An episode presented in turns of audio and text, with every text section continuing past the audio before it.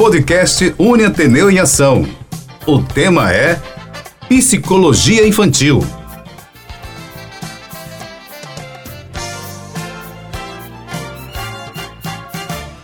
Olá, caros internautas, como estão vocês? Tudo bem? Começa agora mais uma edição do podcast Une Ateneu em Ação, um programa do Centro Universitário Ateneu que tem o objetivo de discutir assuntos de interesse do nosso público, contando com a participação de gestores, coordenadores e professores da Uniateneu, como também de profissionais do mercado para compartilhar com a gente os seus conhecimentos e experiências. E nessa edição, vamos falar sobre o tema Psicologia Infantil, um tema muito bacana para principalmente né, nesse período de pandemia as crianças todas em casas, junto com os pais, essa convivência. Nós vamos falar um pouco de tudo isso aqui. E quem vai conversar com a gente? Hoje é uma satisfação muito grande recebê-la mais uma vez para bater um papo. É a professora Brena Braga, docente do curso de Psicologia da Uniateneu. Professora, muito obrigado mais uma vez em poder estar aqui e compartilhar um pouco das suas vivências e da sua experiência também, né? E de todo esse conhecimento, essa gama de conhecimento que você tem, tá? Muito obrigado. Eu agradeço também pelo convite mais uma vez. É um prazer estar aqui para discutir sobre esse tema que é tão importante para mim. Eu acho formidável. Falar de criança é sempre bom, né?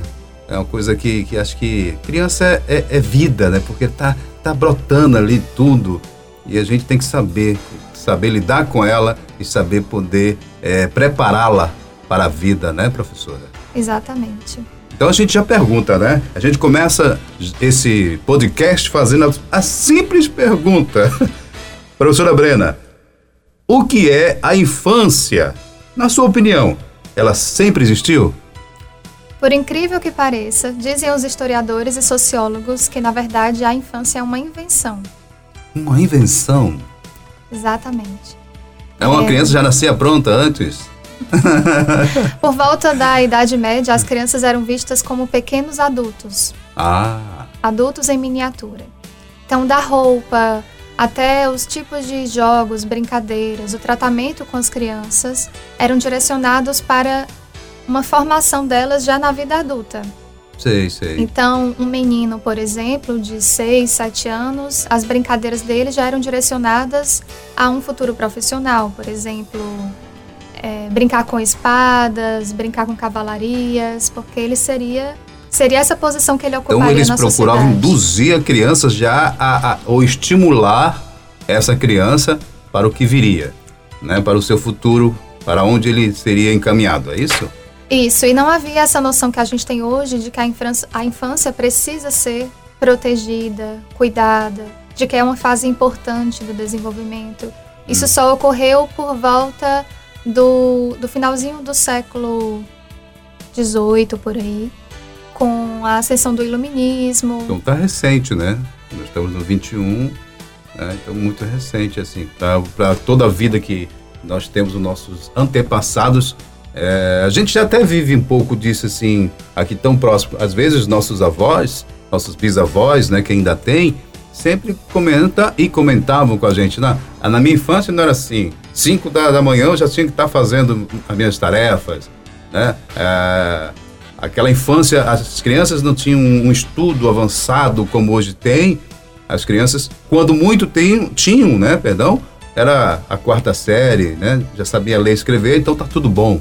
Não era assim, mais ou menos? Isso, isso. Então essa coisa vem mudando, né, professora? A gente diz que a, a infância é uma construção sócio-histórica. Então, com o passar do tempo, da cultura, a infância também vai se modificando. A nossa visão sobre as crianças. E hoje, como é que, como é que a, a psicologia vê a, a infância? Como é que vê? Hoje ela é tida como, talvez, assim, eu diria que a mais importante fase do nosso desenvolvimento pois é justamente nesse período da vida em que nós estamos abertos para as maiores experiências de crescimento, de amadurecimento, tanto físico quanto psíquico também. Sim. Então, a nossa formação como seres humanos, seres sociais, se inicia nesse período da infância. Não se conclui ali, mas é onde existe a maior parte de experiências que vão trazer um peso maior. A gente costuma até a gente costuma falar que somos eternos, né, é, adultos, crianças. Essa infância é, a gente pode prolongá-la, né? Porque a gente fala até que tem crianças que amadurecem muito rápido e adultos que não amadurecem, né? Então, o que, é que a senhora tem a falar sobre isso? É da psicologia? É, é, é, é ou é do tratamento do, da criação dessa criança? Bem, se a gente for pensar num adulto que é brincalhão, né, que gosta de brincar, a gente está falando de aspectos da personalidade. Uhum. Mas talvez se nós estivermos falando de adultos que são imaturos, que na relação com o outro ainda se posicionam de uma forma a, a se colocar assim como se fosse no, num, num período ainda infantilizado é, da como relação. não tivesse uma maturidade, né? Isso. Ah, entendi, certo. Aí, nesse caso são duas coisas. São duas né? coisas bem, bem diferentes. Isso. Mas eu, eu, como gosto muito de brincar, eu acredito que eu sou, sou e serei uma eterna criança. Né? Isso é bom, eu acho bom. Eu que isso não impede de você ser um adulto que assume suas responsabilidades. Nossa, não vou nem comentar nossas responsabilidades, né, professora? Nossa Senhora. Mas, professora, por que falamos em psicologia infantil? E qual a sua importância da psicologia infantil? A psicologia voltada para a infância, ela também nem sempre existiu, já que a infância não era não era tido como infância, né? Isso. Mas, Mas eles tinham tutorzinhos, não tinham pessoas com, que estavam do lado deles para justamente preparar essa criança para a vida adulta, né? Era? Sim, sim, tinha uma, uma, preocupação com a formação dessa criança enquanto um adulto na sociedade. Hum. Mas não era uma preocupação de um cuidado, uma preocupação psíquica, né? Uma preocupação de que aquela criança ela precisava de uma ligação afetiva com aquele que cuidava dela. Uhum. As crianças eram eram antes do século XVIII acredito eu que não existia essa afetividade né, do cuidar da criança. A criança é tratada realmente como adulto e, e não podia participar de algumas reuniões, né?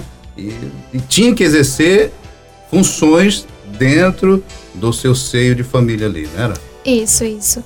É, inclusive, de acordo com, com, alguns historiadores e sociólogos como o Philippe Arrier, que é um uhum. dos mais importantes que a gente estuda dentro do campo da psicologia, da sociologia também, ele aponta que havia um alto índice de mortalidade infantil. Não havia esse cuidado, não havia vacinação, não havia tanto cuidado com a primeira infância, né, que é por volta de até os três anos de idade. Então, muitas crianças faleciam antes mesmo de receberem um nome, receberem né, assim, um lugar mesmo simbólico na família. E como as, as famílias tinham muitos filhos, já era esperado mesmo que alguns não viessem a sobreviver. Muito bom. Professora Brenda conversa comigo aqui nesse podcast falando sobre psicologia infantil. Nosso podcast da Uniateneu, a professora Brena Braga é docente do curso de psicologia da Uniateneu. A gente continua, a gente continua esse bate-papo, professora, pode ficar à vontade. A senhora é, fala um pouco mais para a gente dessa importância da psicologia infantil, né? Qual é a importância da psicologia? Pronto. É, hoje a psicologia é uma das áreas que mais apontam a importância desse cuidado na infância. Esse cuidado que envolve desde ali os primeiros dias de vida, que a psicologia infantil ela se volta para o tanto no, no, período ali gestacional, a gente pode pegar o final da gestação, com esse uhum. bebê já, já terminando né, sua formação e pronto para vir ao mundo, quanto durante aí toda a fase dele do desenvolvimento que perdura pela infância. Existem estudos que já comprovam, né, que mesmo no, no, seio, né, do ventre da mãe ali, é, a criança sendo tratada com, com uma forma, então a mãe tendo uma vida menos agitada, isso vai influenciar na, na, na, criança, não é isso, professora? Isso, influencia na vida intrauterina. Uhum. Tem, tem estudos que mostram as experiências do nascimento, como isso chega até a criança. Que a gente tem uma visão ainda de que a criança, por não se expressar tão claramente quanto o adulto, né, falar, falar dos seus sentimentos, é. falar das suas percepções, é, tem uma visão errônea de que então ela não percebe, ela não sente, ela não se dá conta do ambiente. Mas né? essa é uma ela... visão que a psicologia vem dizendo, olha, essa é uma visão deturpada. Na verdade, as crianças elas sabem muito mais do que Sabe, a gente acredita. Com, como sabem. É tanto que quando elas querem as coisinhas, elas sabem conquistar, né? Pedindo. Isso eu acredito eu que a psicologia está corretíssima. Né? Então, corretíssima. então a psicologia ela vai se voltando para mostrar a importância dessa fase do desenvolvimento, a importância da família nessa formação, a formação do eu, nós enquanto sujeitos, se iniciei nos primeiros meses de vida. Então essa relação de cuidado, de atenção. Então aquilo que a gente fala, a, a educação já começa desde do, do, do, dia que ela nasce até a sua vida adulta, né, professora? Isso, então exatamente. tem que ser realmente tratada com bastante carinho. E tão quão é importante né, a psicologia infantil, você procurar entender é, a, a, criança, né? Isso é só que fala, eu não, estou falando, mas porque eu acho, acredito eu, né, professora? Sim, sim. E para além disso, as crianças elas também podem entrar em um processo de sofrimento psíquico. Né? Cedinho já? Sim, sim. Mas principalmente como um, pelas vias comportamentais, porque elas não têm a, a capacidade ainda de, de se expressar né, verbalmente como um adulto, por exemplo. Uhum. Se um adulto ele chega numa terapia, ele senta e começa a falar sobre suas questões, né? Mas a criança ela ainda tem dificuldade de colocar em palavras isso. Então, se às vezes ela vivencia situações que estão difíceis para ela de entender, de simbolizar, né? E isso vem gerando algum desconforto, isso pode aparecer como reflexo em alguns comportamentos. Ansiedade, dificuldade de alimentação, de sono, crianças que, que são muito agitadas ou que, ao contrário, né, já são muito, muito quietinhas. e, e que os pais geralmente são eles quem trazem para a terapia com algumas queixas de algo que vem incomodando em casa, né? Tipo, agora nessa, nessa pandemia, com todo mundo em casa. Uhum. Ah, esse menino não para quieto, tá de um lado para o outro, não sei mais o que fazer, não me obedece, né? É, a senhora recomenda ela ler que livro? Pois é, uma coisa que eu sempre digo para os pais, olha, não existe de fato um manual, né? Manual, a criança né? não vem com um manual. Não vem, todas são diferentes uma da outra, né, professora? Isso. Mas é importante entender de que, às vezes, os pais pensam assim, durante a pandemia, ah, ah vamos evitar falar sobre as palavras-chave, né? Coronavírus, pandemia, em casa, e a gente vai proteger a criança. Mas ela sabe que a rotina dela está alterada, que ela não está indo para a escola, que os pais parecem preocupados. Me perdoe, eu, eu, eu sou totalmente a favor de que diga o que está acontecendo, para ficar conhecendo e poder ajudar até a se proteger. Né? Conhecer o problema, eu acho que isso é o que, que todos os pais deveriam fazer. Eu fui muito claro, e é assim, assim, você deve fazer isso. Sempre que for sair, volta assim. assim. Todos os, os, os, vamos dizer assim, um manual a gente tem que passar para a criança. Né? E quando ela esquecer, o pai tem que estar tá ali, a mãe tem que estar tá ali para orientar ela lavar a mão com sabão, passar álcool em gel, usar a máscara, enfim, não ficar omitindo as coisas que estão acontecendo, né, professora? Isso, isso. entender que a criança também ela pode se sentir ansiosa diante de tudo isso. E ela talvez ela se sinta mais segura em o pai e a mãe confiar nela, né? Passar essas informações também passa uma confiança, uma segurança na, na criança, né? seja ela é, pequenininha, maiorzinha. Né? Eu acredito, minha opinião, tá? Minha opinião. Os pais devem ser bem abertos com seus filhos, sempre. Sim. Agora, para cada criança, né? A maneira que idade, você tem aí, você tem que saber tratar, tem que saber falar, né, professor? Mas aí, a psicóloga, você, você que tem que dizer. Você... A professora Brena é professora do curso de Psicologia da Uniateneu e bate esse papo com a gente falando sobre um tema tão gostoso de falar que é a psicologia infantil. Como é difícil, mas a gente consegue. Ou então temos que tentar entender as nossas crianças, né, professora? Professora Brena, trabalhar com crianças envolve também o trabalho com as famílias? E por quê? Sim, com certeza envolve o trabalho com as famílias. Porque as crianças, elas ainda estão muito conectadas na sua formação à família, né? principalmente aos cuidadores. Pode ser o pai e a mãe biológicos, ou pode ser outras pessoas que ocupam esse lugar de, de cuidar da criança, né? Hoje em dia a gente tem muitas crianças que são cuidadas por avós, por tias, né? Às vezes até uma babá, uma pessoa que, que é contratada para isso, também uhum. exerce uma grande influência sobre essa criança. Então, a, sempre nas consultas, no acompanhamento escolar, por exemplo, não só terapêutico, mas escolar, em outros campos de trabalho à infância, a gente tem sempre que incluir a família nesse processo. Né? Pensando justamente nisso, de que em algumas vezes pode acontecer de um sintoma que a criança apresenta, na verdade, ser algo direcionado a um outro. Né? Vamos pensar, os pais estão em um processo de separação litigiosa, vivem em conflito, por exemplo. Né? E por mais que eles não falem diretamente com a criança sobre isso, tentem protegê-la disso, né? Mas no caso de uma separação litigiosa. É, não tem como. Difícil. Né? É, como a senhora falou anteriormente, ela sente, né? Isso. Então, ela pode ficar mais agitada diante disso, ficar mais agitada, ansiosa, ter dificuldade para dormir, por exemplo. Tem um impacto na escola também, no processo de aprendizagem. Então, a, a gente não pode olhar para essa criança e pensar, bem, o que, que está acontecendo com ela, sem olhar para o contexto dela, né? Uhum. Ah, aí os pais trazem para a terapia e dizem, ah, essa, é, esse meu filho, ele está com dificuldade de dormir, eu não sei o que está acontecendo, já tirei televisão, já tirei celular, né, assim. Hum, tá às vezes acham que está relacionado apenas à criança. E quando a gente vai conversando com a família, vai tentando entender o que está acontecendo no entorno. O ambiente que ela está inserida ali, né, que ela convive, isso. Até a parte de socialização com o outro, com as outras crianças, muda, né, professora, também? Isso, isso. Então, às vezes tem coisas como isso, é, um, a morte de um familiar que era querido para a criança, né, algum processo de separação dos pais, é, mudanças, às vezes mudança de casa, mudança de escola. Claro que nem tudo, a gente não pode justificar todas né, é, as questões que a criança como... apresenta por conta do seu contexto. É uma relação uma relação do sujeito com o seu ambiente. Você tem que procurar né? entendê-lo, né? Isso. Entender como ele percebe isso que está acontecendo ao seu redor também.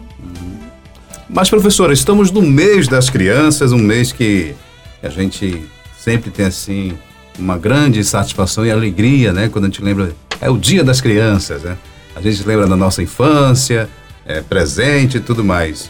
É, a gente comemora esse dia das crianças no seu entendimento, o que temos que, que comemorar nesse Dia das Crianças? Bem, algumas formas de, de responder a isso, né? Hum, é um gente... presente? Brincadeira. Presentes, bombons, bombons né? né? Sendo que acaba que esse dia ele virou muito um dia comercial. Como muitos outros, né, professora?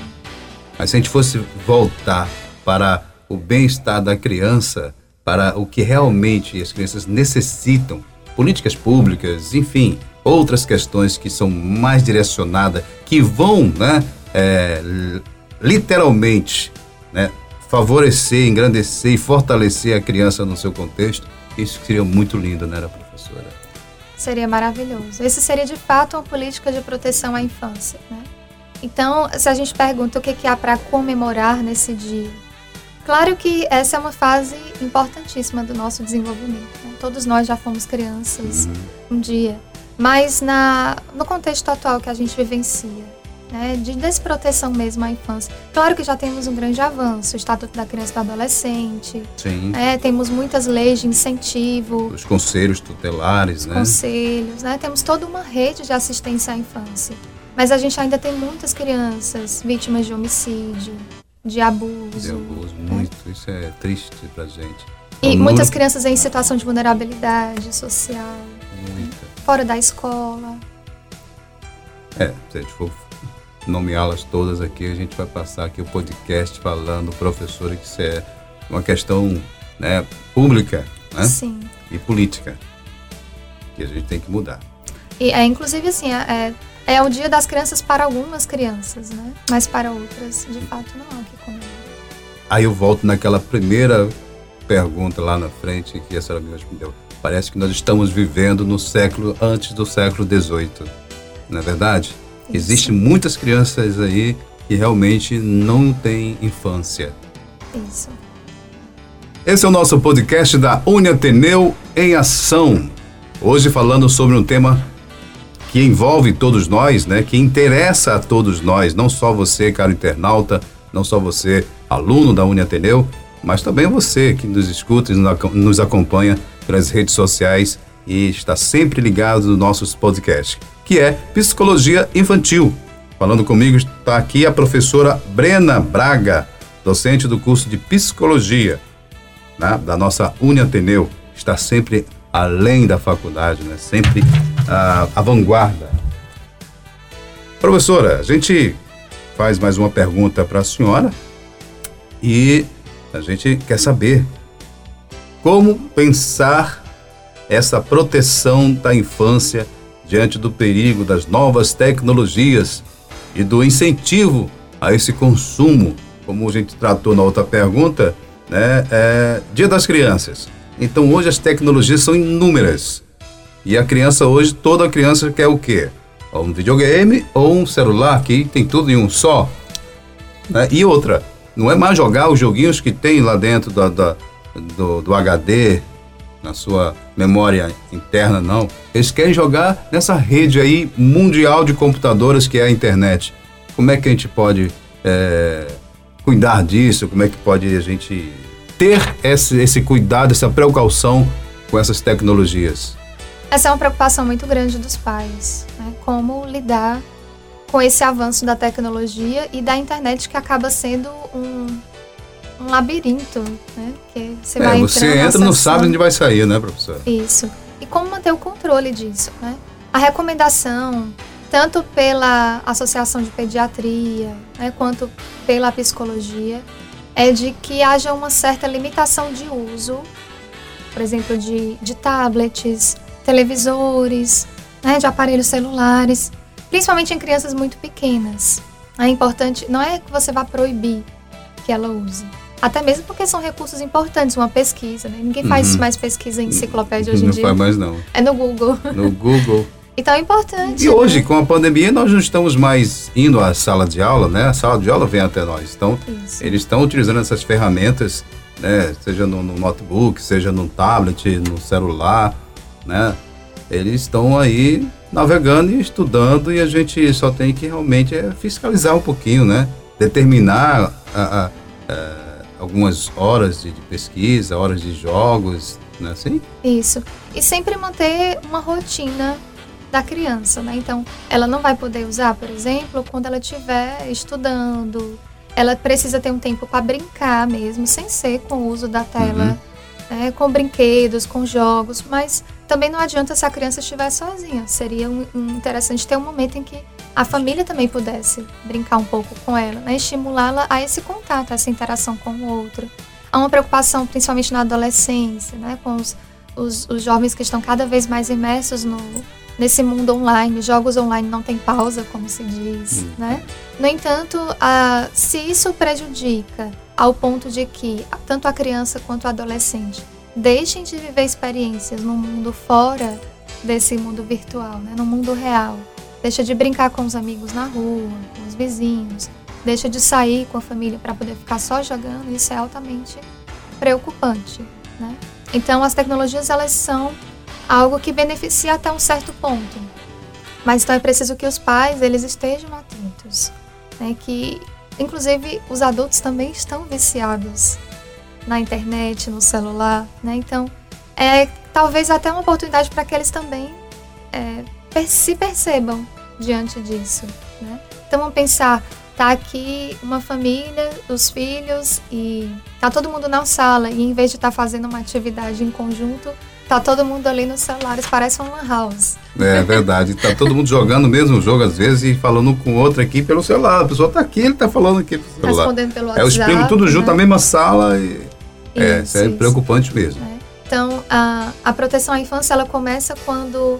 Não, não é que a criança ela vai ser privada disso, até mesmo porque o futuro do mundo envolve essas tecnologias, mas que haja também espaço para que ela brinque, estude e viva outras experiências que são importantes na infância. Uhum. Muito bem. Professora, chegamos ao final né, do nosso podcast. Foi muito bacana falar sobre esse assunto e agradecer nessa né, edição maravilhosa do nosso podcast que, que falamos sobre psicologia infantil. Agradecer a você, né, por mais uma vez participar com a gente, trazendo toda essa gama de conhecimento sobre psicologia infantil, que é a professora Brena Braga, docente do curso de psicologia da Uniateneu. E agradecer também a você, caro internauta, que ficou com a gente até agora, ouvindo o nosso podcast da Uniateneu em Ação. Professora Brena, muito obrigado, viu? Eu que agradeço mais uma vez por estar aqui. Muito bem. Podcast Uniateneu é uma realização do Centro Universitário Ateneu. Produção Jair Melo. Apresentação Felipe Dona. Até lá.